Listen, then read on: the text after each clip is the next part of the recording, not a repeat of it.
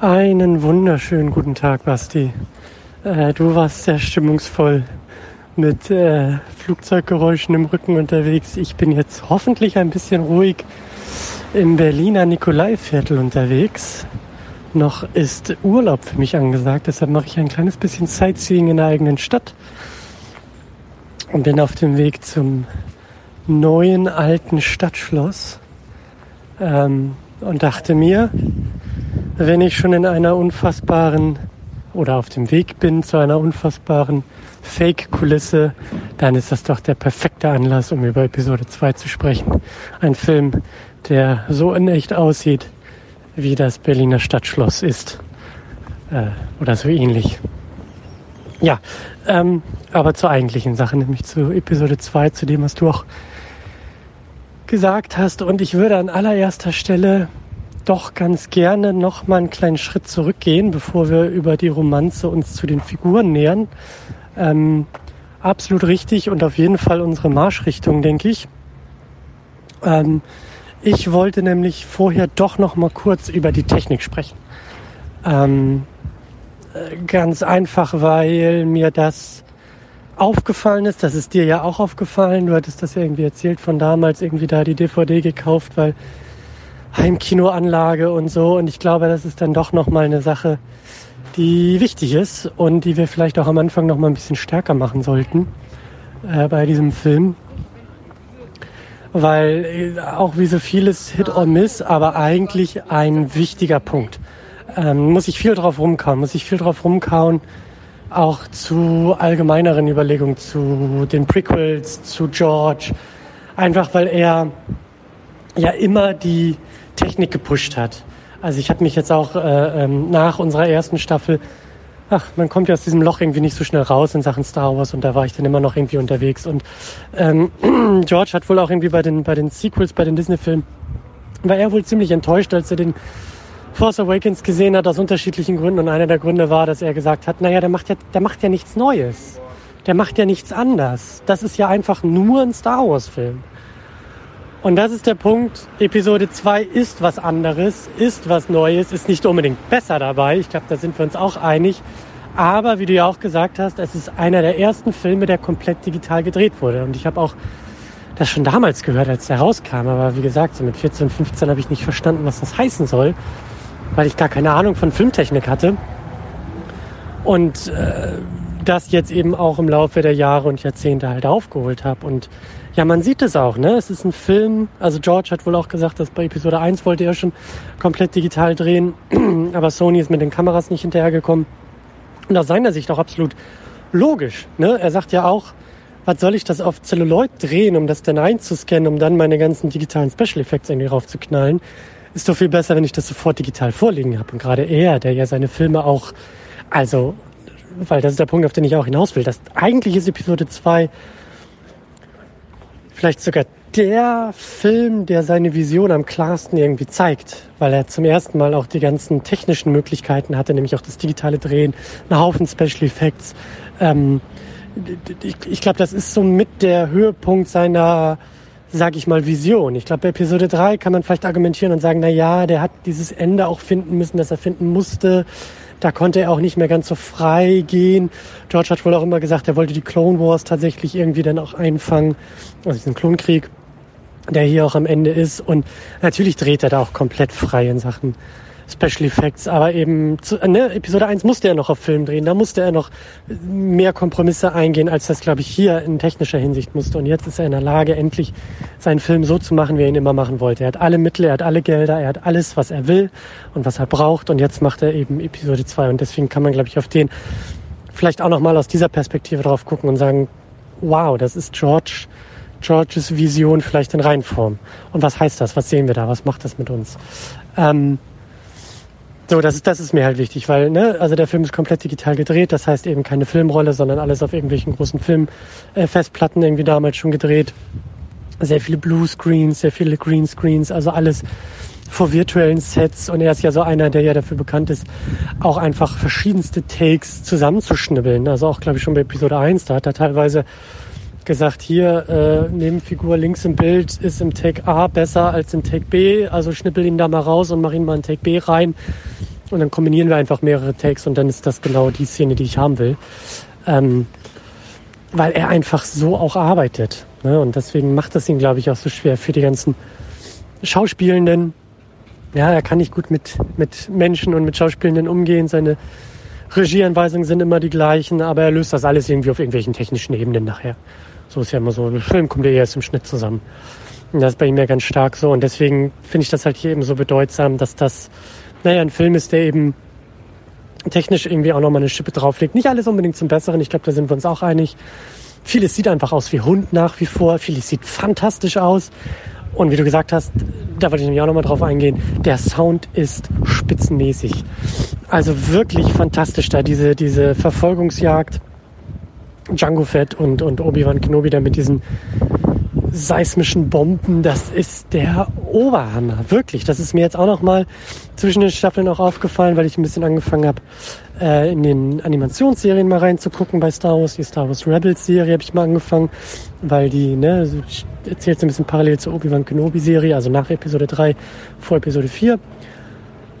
Und da ist mir auch nochmal aufgefallen, dass halt so, ja, visuell wiederholt sich da eben auch viel. Es ist halt animiert, aber das TIE Fighter und das ist Imperium und so weiter und so fort. Aber was mich sofort abgeholt hat in den allerersten Sekunden dieser Serie, sind einfach die Sounds. Ja, also wenn so ein TIE Fighter von links nach rechts durchs Bild fliegt und noch ein paar Laserstrahlen hinterher schießt und du irgendwann ein Lichtschwert hörst, dann bist du zu Hause, dann weißt du genau, wo du bist. Dann bist du bei Star Wars, dann bist du da, wo du sein willst. Und das alles übers, übers Audio, über das, was du hörst. Naja, und das haben wir hier halt genauso. Ne? Also der Film klingt wirklich an vielen Stellen einfach echt großartig. Und manchmal bedient er das Ganze dann auch noch visuell. Manchmal sind die visuellen Effekte einfach unfassbar schlecht gealtert, muss man auch dazu sagen. Da ist nicht alles aufgegangen, was er sich vorgenommen hat. Beziehungsweise ist nicht alles zeitlos, wie man vielleicht denkt. Und ähm, ja, vielleicht holen wir das auch noch im Laufe der Auseinandersetzung immer mal wieder raus, Vielleicht müssen wir da auch, wenn wir über einzelne Szenen sprechen, über einzelne Elemente sprechen, auch immer mal wieder die Technik ansprechen, weil ich schon glaube, dass das hier äh, ganz wichtig ist bei, bei Episode 2. Ähm, genau, da wollte ich noch ganz kurz einhaken, was du gesagt hast, dass du diesem Plot irgendwie gut folgen konntest. Da muss ich auch sagen, das ging mir auch so. Ich hatte zum ersten Mal das Gefühl, diesen Film wirklich verstehen zu können. Äh, mein Gedanke, als du das gesagt hast, war, naja, vielleicht liegt es auch einfach daran, dass wir mittlerweile krassere Filme gewohnt sind. Ja? Also guck dir irgendwie heutige Blockbuster an. Äh, da sind die Plots irgendwie teilweise viel aufwendiger und viel ähm, schwieriger zu folgen oder auch viel löchriger. Ähm, zum einen. Und ähm, zum anderen, ähm, ja, ist es vielleicht auch irgendwie mit dem weiteren Wissen, was noch kommt und wie es ausgeht und wie auch irgendwie die späteren Filme sind und wo wir uns gerade befinden. Also ich glaube, dass das schon irgendwie auch besser funktioniert, wie du sagst, in der dritten Sichtung oder fünften oder wie oft man auch immer diesen Film jetzt geguckt hat. Ähm, weil ich hatte ihn auch sehr verwirrend im Kopf. Also hat mich vorher gefragt, was da eigentlich los ist. Ich hätte dir wahrscheinlich irgendwas von Sand erzählt und mehr nicht. Ähm, mehr hätte ich, glaube ich, nicht mehr irgendwie auf die Reihe gekriegt. Aber du hast vollkommen recht. Ähm, darüber, finde ich, sollten wir auch noch mal ein bisschen sprechen, wenn wir, die, wenn wir über die Figuren sprechen, weil ich glaube, dass da so plottechnisch vieles nicht unbedingt Sinn ergibt. Und damit meine ich jetzt nicht irgendwie so Nitpicking, sondern ja, die Art und Weise, was, was George da irgendwie, ähm, also diese ganze Cleverness äh, geht mir mittlerweile auch ein bisschen auf die Nerven, ja. Also, dass der Imperator ja die ganze Zeit immer so einen Schritt weiter und er wusste und in Wirklichkeit und das war ja alles Teil des Plans und ja, das hätte man vielleicht auch alles ein bisschen weniger äh, umfangreich und weniger komplex machen können, dann wäre dann immer noch gut gewesen. Ähm, aber die Figuren, also du hast ja gesagt, wir sollten über die Romanze sprechen und damit möchte ich auch äh, zumindest diese Gedanken hier zu Ende bringen, äh, um damit dann auch äh, tatsächlich zu den Figuren weiterzugehen. Das finde ich ist ein guter Punkt. Ähm, also die Romanze. Und da sind wir dann auch wieder bei George und da sind wir bei den Prequels. Die Prequels haben ja einfach das Problem, dass ganz klar feststeht, was passieren muss. Äh, das ist oft ein Problem. Das ist oft ein Problem, finde ich, weil Vielleicht ist es sogar bei Episode 1 noch am wenigsten das Problem, weil er eben so früh ansetzt und auf eine gewisse Art und Weise ja auch relativ konsequenzlos erzählt. Also Episode 1 hat ja eigentlich die wenigsten Auswirkungen auf die späteren Ereignisse, weil äh, du den einfach komplett weglassen könntest. So ähm, finde find, find ich schon. Ist ja quasi nur ein Prolog. Ähm, Aber ähm, ja, diese, diese Romanze, ne? Also es ist ja klar, dass da ein Anakin Skywalker sich in irgendjemanden verlieben muss und diese Person zwei Kinder bekommen muss und diese Kinder heißen Luke und Leia. Das wissen wir ja alles schon. Und es ist klar, dass Anakin eben auch zur dunklen Seite fällt und Darth Vader wird. Und wie bringt man das alles unter einen Hut? Und George hat sich dafür entschieden, das Ganze eben mit Padme zu machen, was ich einen Riesenfehler finde. Also ich finde diese ganze Erzählung, diese Romanze halt schon mal in der Prämisse unfassbar creepy. Ja, also sie kennt ihn irgendwie als Zehnjährigen und verfällt ihm jetzt irgendwie, wenn er 18 ist oder so, was halt wirklich, das geht nicht. Ja, das hat nichts mit Liebe und Romanze zu tun. Das ist eigentlich sehr, sehr, sehr, sehr iffy und icky und das ist schon mal sehr falsch, ähm, was George da macht. Also warum muss es, warum mussten die sich schon so kennen? Warum muss es diese Vorgeschichte irgendwie als Kind geben? I don't get it. Also selbst wenn er das irgendwie so erzählt, warum hätte er nicht eine andere Person jetzt neu in Episode 2 dazu schreiben können und hätte Padme irgendwie Politikerin sein können, die sagt, äh, also die auf dieser Ebene irgendwie weitermacht und weiter erzählt und eine Rolle einnimmt. Und dann hättest du daneben halt die äh, Geliebte von Anakin Skywalker irgendwie. Die ja vielleicht auch, warum ist es nicht auch ein Jedi? Warum sind die beide nicht irgendwie ähnlich unterwegs, ähnlich rebellisch unterwegs, ähnlich in den Ansichten und warum muss, warum kann er sie nicht irgendwie tragisch verlieren in irgendeinem Kampf, sich selbst dafür Vorwürfe machen, also eher auf dieser Ebene, nicht dieses, ich bin so unendlich in dich verliebt, ich sorge dafür, dass du nicht stirbst, das ist irgendwie alles total, also diese komplette Romanze ist totaler Mist. Äh, ich glaube dass wir uns da relativ einig sind. Sie ist schlecht geschrieben, sie ist schlecht konstruiert, die Dialoge sind Mist. Ich sage ja, ich mache den beiden äh, Hayden Christensen und, und Natalie Portman mache ich da keinen Vorwurf. Das, was die da irgendwie zu erzählen haben und zu spielen haben vor irgendwelchen Bluescreens, ist halt auch nicht einfach und ähm, tut der Sache aber jetzt auch nicht unbedingt äh, gut. Ne? Das äh, ist auch alles klar. Also es ist komplett von vorne bis hinten einfach totaler Mist. Und ich glaube den beiden da auch gar nichts. Da funkt nichts, da gibt's keine Chemie, da, da, da funkelt nichts, da ist nichts. Und da gebe ich sogar ausnahmsweise den Blinket Reviews mal so ein bisschen recht, ja. Also äh, äh, wenn du da irgendwie auf einem auf, auf deinem ersten Date bist und das erste, was irgendwie dein Gegenüber erzählt, ist irgendwie, dass Faschismus ja vielleicht irgendwie die Lösung aller Probleme im politischen Bereich ist und du bist Politikerin, dann würde ich einen sehr großen Bogen um diese Person in Zukunft machen, anstatt zu sagen, oh, das ist aber komisch, aber irgendwie auch ganz süß, wenn du über Sand schwadronierst. Also das, da, da funktioniert einfach gar nichts. Ja, und auch da bin ich auch bei dir, George. Hätte Hilfe holen müssen. Das hätte alles irgendwie anders funktionieren können. Und wir haben ja auch gesehen, wie das zwischen Leia und Han Solo äh, funkelt. Und ich glaube, 98 Prozent davon sind einfach die beiden Schauspielenden gewesen. Ne? Also Carrie Fisher und Harrison Ford haben da, glaube ich, eine ganze Menge selber stemmen müssen und können, was jetzt hier einfach nicht funktioniert und aufgeht.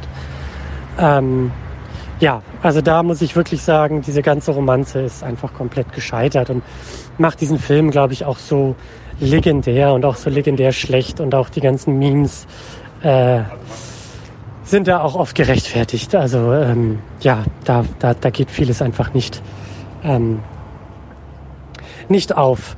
Aber vielleicht ist es ja trotzdem ein ganz netter, ein ganz nettes Sprungbrett, äh, um dir vielleicht auch den Ball zuzuspielen und zu sagen, was, was meinst du zu der Romanze, aber auch zu den Figuren, weil auch da äh, bin ich sehr interessiert. Vielleicht auch mit dem Wissen von der Obi-Wan-Serie, so, du hast recht, wir werden die jetzt nicht auseinandernehmen und wir sind da so ein bisschen mittendrin und gegen Ende und, aber es, da wabert viel irgendwie auch in meinem Hinterkopf äh, zu der Serie ähm, weil wir die ja jetzt einfach so parallel irgendwie gucken und besprechen. Aber die Figuren äh, Obi-Wan und Anakin möchte ich da sehr gerne zusammen ähm, als nächstes auch nochmal besprechen, weil da finde ich, äh, ne, auch da, wir wissen, was passieren muss und wir wissen, dass die sich da irgendwie in die Haare kriegen müssen und wir wissen, dass die da irgendwie auseinandergehen müssen, so, oder dass die Probleme bekommen werden im nächsten Film, das ist auch alles klar. Muss ich aber ganz ehrlich sagen, ähm, auch so, so, so schwierig wie George es hier geschrieben hat, ein paar Versatzstücke haben mir dann wiederum gut gefallen und funktionieren für mich auch sehr gut. Da hatte ich ja letztes Mal auch schon zu Staffel 1 ein bisschen drüber gesprochen. Ich glaube, ich werde ein bisschen auf Anakin gucken. Und George wirft Anakin tatsächlich hier in sehr emotionale Turbulenzen.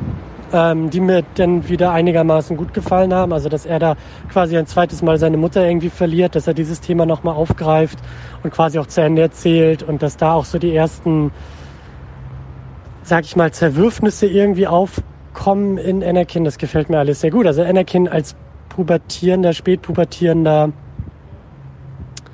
Zögling, der in seiner sag mal, Autoritätsbezugsperson Obi-Wan, der in meinen Augen auch an vielen Stellen einfach überfordert ist mit, mit Anakin und auch definitiv die falschen Mittel wählt, die falschen Lektionen, glaube ich, ausspricht und natürlich Schwierigkeiten auch hat, äh, mit diesem pubertierenden Zögling umzugehen. Und da habe ich irgendwie auch so ein bisschen das Gefühl, würde mich nicht wundern, wenn George, ich weiß nicht, ich glaube, die Kinder, guck mal, das, das eine Kind war ja 84 als ähm, Rückkehr der Jedi-Ritter rauskam, irgendwie, glaube ich, irgendwie so ein oder zwei Jahre alt.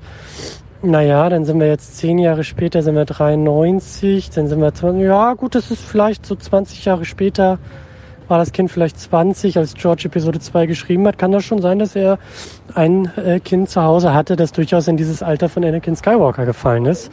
Also in dieses Alter jetzt in Episode 2. Würde mich nicht wundern, wenn er da wieder ein bisschen auch eigene Erfahrungen äh, verarbeitet hat. Und ich kann mir das nur vorstellen, weil ich selber äh, Nachwuchs habe, der noch nicht mal zweieinhalb ist und du äh, Nachwuchs, der noch jünger ist. Also äh, wir können uns das nur vorstellen. Aber ja, die Pubertät ist, glaube ich, auch echt eine schwierige Phase. Und das finde ich eigentlich sehr schön, dass George das auch irgendwie mit aufgreift und Anakin da auch irgendwie verortet. Und eben nicht sagt, ja, Anakin Skywalker ist irgendwie 30 geworden und dann irgendwie der dunklen Seite der Macht verfallen, sondern dass diese Lebensphase da auch irgendwie äh, entscheidend für ist und dass er in dieser Lebensphase eben mit dieser Romanze zu Padme komplett überfordert ist und in einem Orden aufwächst, der sagt, böse, böse, böse, böse, böse, erstmal grundsätzlich und gleichzeitig daneben auch noch einen Obi-Wan Kenobi an der Seite hat, der das wiederholt und dann irgendwie auch sehr viel abwesend ist, weil der auf irgendwelchen Detektivmissionen unterwegs ist und Anakin dort eben mit sehr vielen Dingen allein lässt. Und ähm, ich glaube, dass das eben ein Riesenproblem ist. Ja, wir haben ja auch gesagt, wie und wo scheitert Obi-Wan Kenobi. Ich glaube, da drin scheitert er tatsächlich, weil er sich halt eher dieser Mission zuwendet als seinem Schützling. Und ich glaube, dass das eben, ja, das sorgt eben dafür, dass Anakin diese, diese komplexen Emotionen wie Liebe, aber gleichzeitig auch Trauer und Verlust komplett alleine aushandeln muss an dieser Stelle. Und ich glaube, dass wir da, das ist eher so zwischen den Zeilen und eben wie so, also über dieses Abwesende irgendwie erzählt. Das gefällt mir. Das finde ich sehr stark, das finde ich sehr gut. Das, das, das macht für mich sehr viel Sinn, dass Anakin hier schon anfängt zu bröckeln und zu fallen und ich sag ja, dann gibt's wieder andere Ideen, wo ich sag, ach komm, warum muss es jetzt dieses, äh, ne, hier, wo er dann irgendwie sagt, ich, ich werde so mächtig sein, dass ich Leute vom Sterben abhalten kann, das ist für mich auch so ein bisschen so, boah, das ist mir jetzt auch wieder ein bisschen zu einfach und zu platt so, aber okay, ich weiß, was es sein soll. So, ich weiß, dass es halt eben ein sehr aufgewühlter pubertierender junger Mensch ist, der einfach seinen Platz in der Welt suchen muss und nicht findet. Und ich glaube, das ist mit die größte Tragik hinter Anakin Skywalker, dass er eben auch irgendwie auch in, in den falschen Orden geraten ist. Also ich sehe ja eben auch, dass die Jedi-Ritter da auch einen großen, äh, wie sagt man, Teil tragen. Und darüber müssen wir auch nochmal sprechen, aber ich will langsam den Sack mal zumachen. Also äh, erzähl mir gerne, was du so von dieser Romanze hältst, wie das für dich funktioniert. Erzähl mir auch gerne noch deine Eindrücke in Sachen Technik, aber eben vielleicht als nächstes am wichtigsten so diese Romanze, die Figuren, Anakin, Obi-Wan, Padme, wie das alles funktioniert oder eben nicht funktioniert für dich. So, ich mache den Sack hier zu. Ich drehe hier noch eine kleine Runde durchs Nikolaiviertel und versuche mir mal dieses äh, ja, äh, rekonstruierte äh, Fake-Schloss anzuschauen, weil naja, jetzt haben wir es halt hier. Nun denn, ich freue mich auf deine Antwort, bin gespannt und sage Tschüss und Ahoi.